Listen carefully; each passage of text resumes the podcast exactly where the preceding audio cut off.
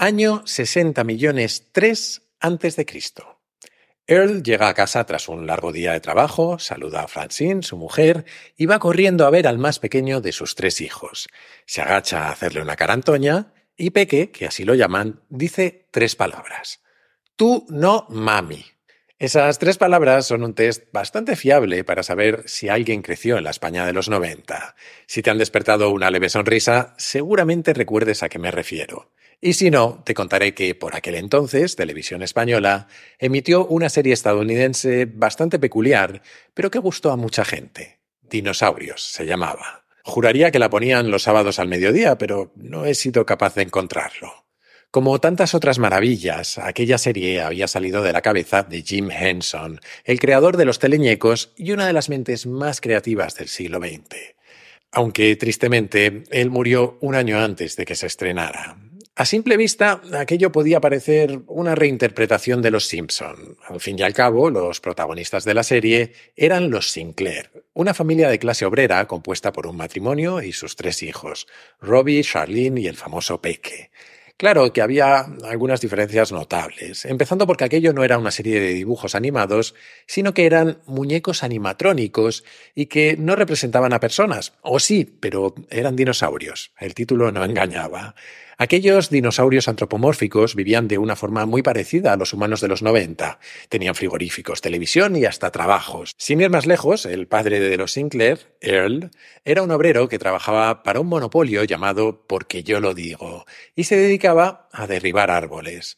No salían humanos en la serie y solo se nos mencionaba cuando los dinosaurios se reían de nosotros, diciendo que nunca llegaríamos a ser tan inteligentes como ellos. Y es que detrás de aquella apariencia infantil se escondía una crítica social, a veces un pelín demasiado aleccionadora, pero bastante mordaz. Es más, el capítulo final de aquella serie está considerado como uno de los más traumáticos que se han emitido, porque termina con todos ellos, bebé incluido, extinguiéndose tras haber provocado una nueva glaciación por maltratar al medio ambiente. Siento el spoiler, pero 30 años después, y hablando de dinosaurios, tampoco puede ser una gran sorpresa. Y aunque tal y como estamos ahora, es evidente que no aprendimos demasiado de aquella serie, he pensado que era una buena forma de introducir el tema de hoy, porque, entre otras cosas, vamos a hablar de extinciones y de dinosaurios, a ver si con los de verdad aprendemos algo más, porque hoy vamos a seguir buscando respuestas a esas grandes preguntas sobre nuestro origen. Afortunadamente, hay otras preguntas que son más fáciles de responder. De hecho, tengo algo perfecto para que tú puedas encontrar respuestas a las preguntas que nos solemos hacer en las empresas. Informa D&B, el patrocinador del capítulo de hoy. Y es que el 89% de las empresas del IBEX y el 95% de las entidades financieras en España confían en ellos todos los días para tomar sus decisiones de riesgo. En Informa D&B son profesionales de los datos y te ofrecerán soluciones para todas las fases de tu negocio, marketing y ventas, finanzas y también para compras y compliance. Informa D&B es la empresa líder en información empresarial, con acceso online a más de 500 millones de empresas en el mundo. Si estás pensando cómo puedes hacer crecer tu negocio, hay dos cosas imprescindibles que cualquier empresa necesita. Mantener felices a sus clientes actuales y conseguir un flujo de nuevos clientes. Y esto solo se logra manejando la mejor información empresarial.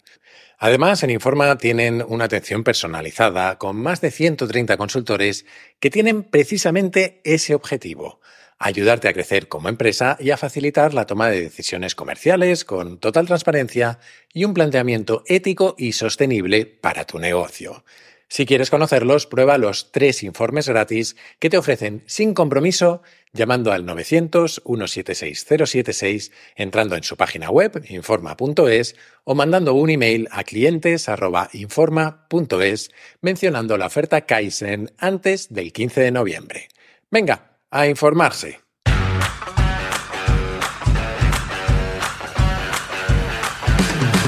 Soy Jaime Rodríguez de Santiago y esto es Kaizen, el podcast para mentes inquietas en el que te acerco a personas, a ideas y a técnicas fascinantes de las que aprender cada día.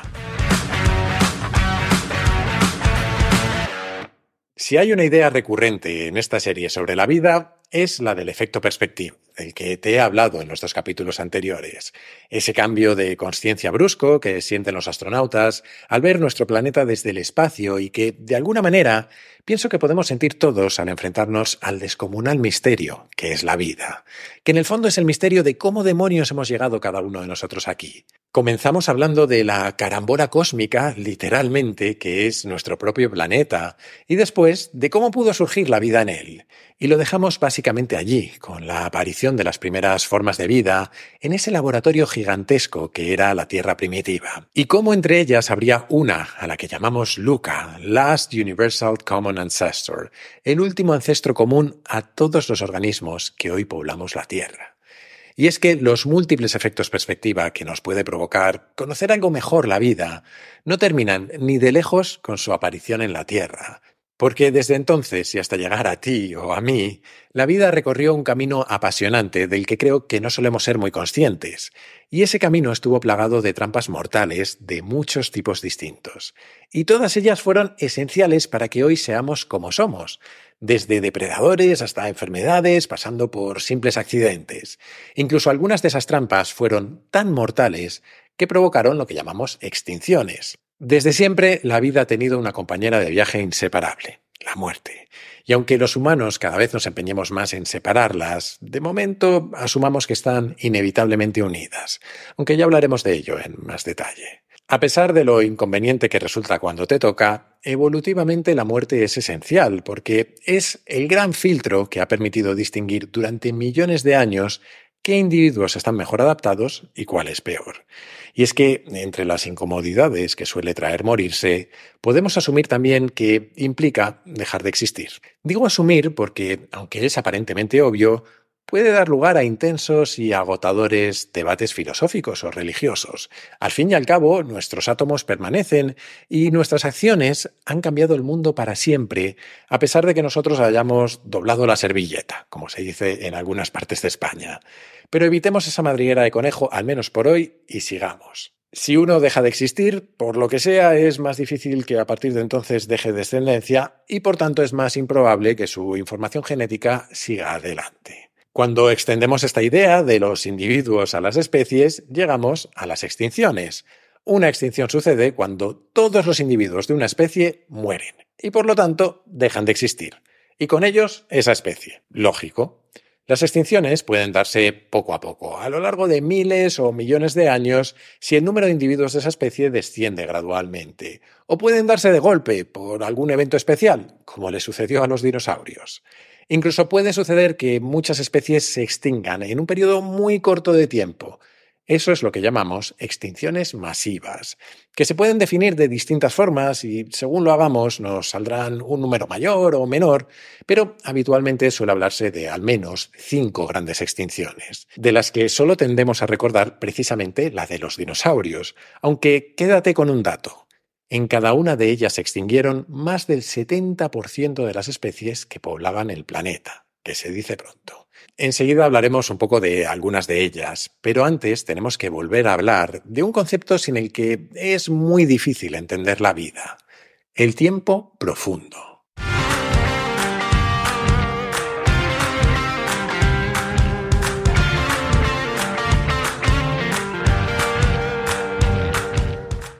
He dicho que las extinciones masivas se caracterizan porque desaparece un gran número de especies en muy poco tiempo.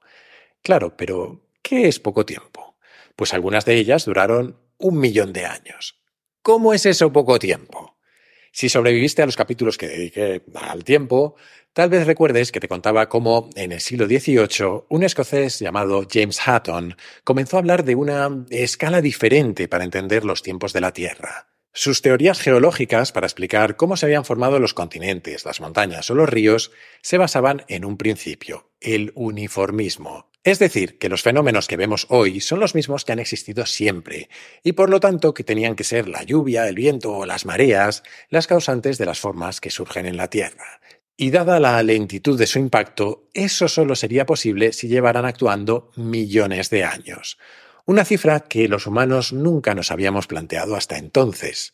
Así nació el concepto de tiempo geológico o tiempo profundo, que es de una escala casi inconcebible para nosotros, que apenas vivimos un siglo en el mejor de los casos. Nuestro tiempo en la Tierra es prácticamente un suspiro. Carl Sagan, de hecho, solía explicar esto con una metáfora maravillosa que ya te conté en una ocasión, así que voy a resumirla para quienes no la hayan oído. Si los 13.800 millones de años que calculamos que tiene el universo los comprimiéramos en un solo año, siendo el primer segundo del 1 de enero el Big Bang y el momento actual en el que escuchas esto, el último segundo del 31 de diciembre, entonces es fácil entender lo minúsculas que son no ya nuestras vidas, sino la existencia de toda la humanidad. Si el 1 de enero fue el Big Bang, las primeras formas de vida en nuestro planeta, de las que hablamos en el capítulo anterior, no llegarían hasta más o menos el 14 de septiembre, aunque serían formas de vida muy, muy sencillas. Desde entonces hasta hoy, la evolución haría su camino, lenta pero inexorablemente. Las primeras formas de vida multicelulares tardarían un poco en llegar. No aparecerían hasta el 5 de diciembre. El 17 de diciembre surgirían los peces y protoanfibios. El 23 los reptiles. El 25 los dinosaurios. El 27 los pájaros. Se nos va acabando el año y los humanos aún no hemos asomado la cabeza. De hecho, es que los primeros primates no llegarían hasta el 30 de diciembre, y no sería hasta el 31 de diciembre a las 10 y 24 de la noche, en plena cena de Nochevieja, que aparecerían los primeros humanos, cuñados probablemente. De hecho, en esa escala, la vida de cualquiera de nosotros apenas dura un cuarto de segundo. Toma efecto perspectiva. Solo con esa escala se entiende cómo hemos llegado hasta aquí, porque solo con esa escala es posible comprender que, igual que el viento, la lluvia o las mareas moldean las rocas, a fuerza de miles de millones de impactos del aire, las gotas o las olas, la vida no solo surgió a partir de los innumerables experimentos minúsculos de los que hablamos en el capítulo anterior, sino que evolucionó desde aquellas formas primitivas, muy probablemente de ARN, hasta llegar a estos seres bípedos y suficientemente conscientes de su propia existencia como para preguntarse su origen, que somos los humanos. Y lo hizo, igual que las rocas, a fuerza de miles de millones de presiones evolutivas de todo tipo sobre cada uno de los individuos de cada especie durante miles de millones de años.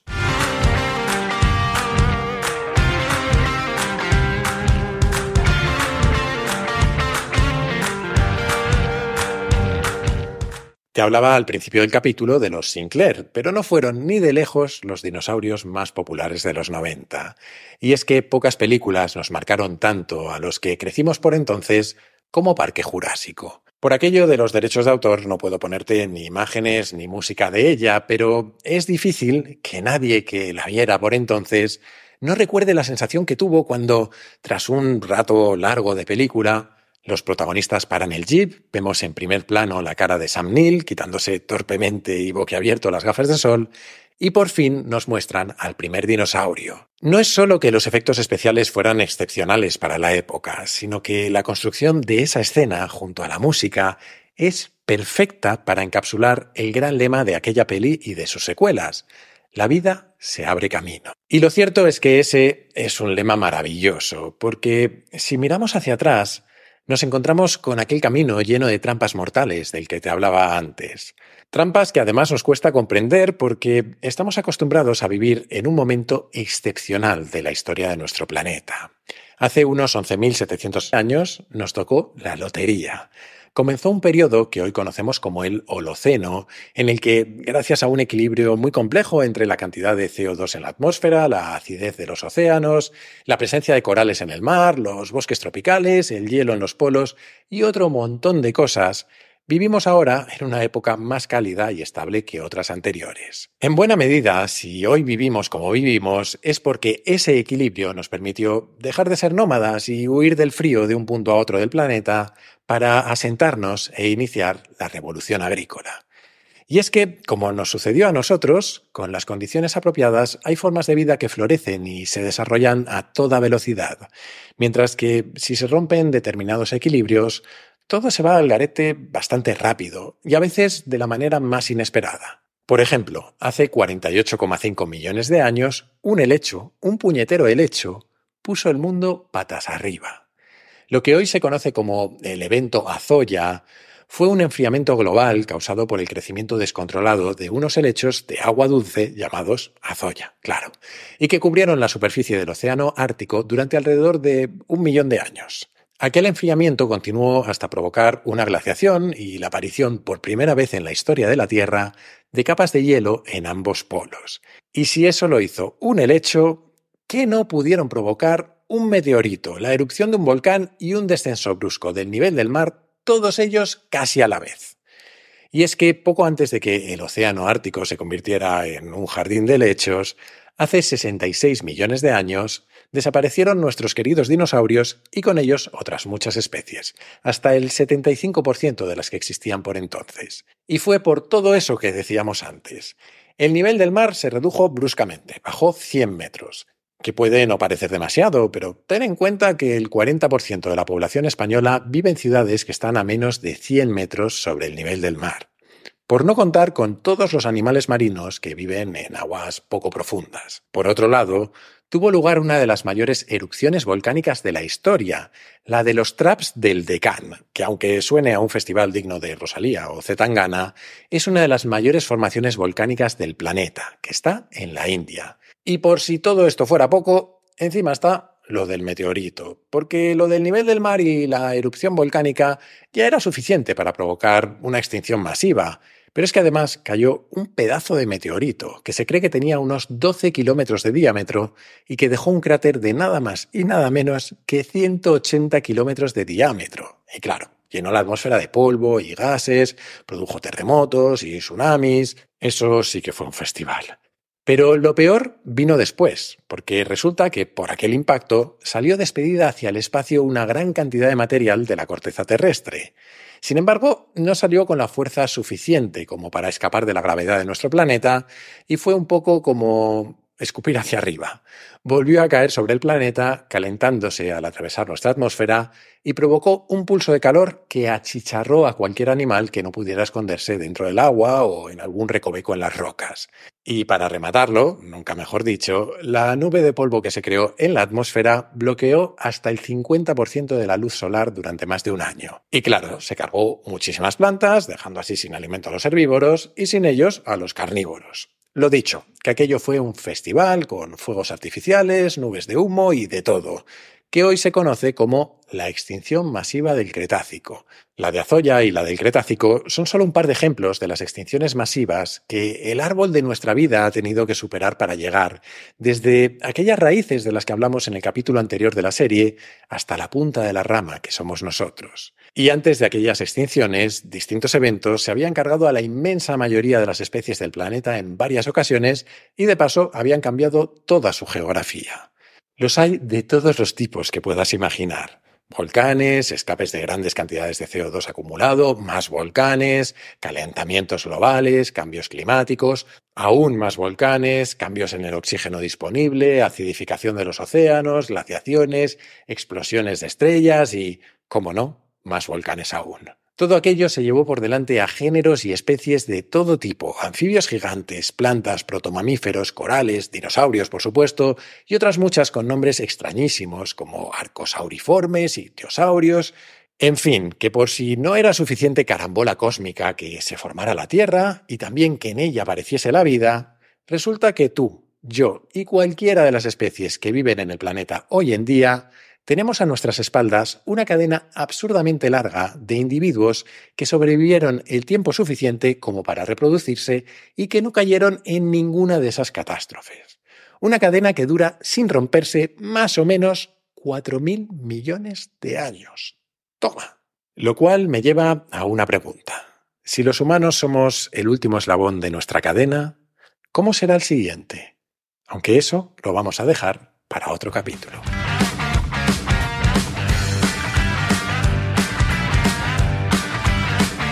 Y hasta aquí este nuevo capítulo sobre la vida. Dado el descomunal melón que es este tema, sospecho que aún nos dará para un par más. Aunque la semana que viene tocará un asunto diferente, para variar. Hasta entonces te animo a suscribirte y recomendar Kaizen en tu plataforma de podcast preferida, en YouTube, en redes sociales o como creo que es mejor, a tus amigos. Así me ayudas a que Kaizen siga creciendo. Además, si te gusta el podcast, puedes unirte a la comunidad Kaizen, una forma de apoyarlo económicamente, que yo lo agradezco mucho, pero también de acceder a un foro en el que encontrarás a otros curiosos compulsivos, recomendaciones de cientos de libros y películas, tendrás acceso a contenidos exclusivos, a un feed sin publicidad, a sesiones de mentoría conmigo y a los encuentros digitales que organizamos cada mes. Para hacerlo solo tienes que entrar en mi web, jaimerodríguezdesantiago.com y hacer clic en el banner rojo. Y desde esa misma web o desde mi Twitter, arroba jaime-rds, puedes hacerme llegar tus comentarios, tus sugerencias, lo que tú quieras. Siempre contesto, aunque a veces tardo un poco, pero contesto. Y recuerda que si quieres participar en el podcast, puedes hacerlo enviando tus notas de audio por WhatsApp al siguiente número. 683-172-622 con el prefijo 34 si lo mandas desde fuera de España. Y esto es todo por hoy. Como siempre, muchísimas gracias por estar ahí y hasta la próxima.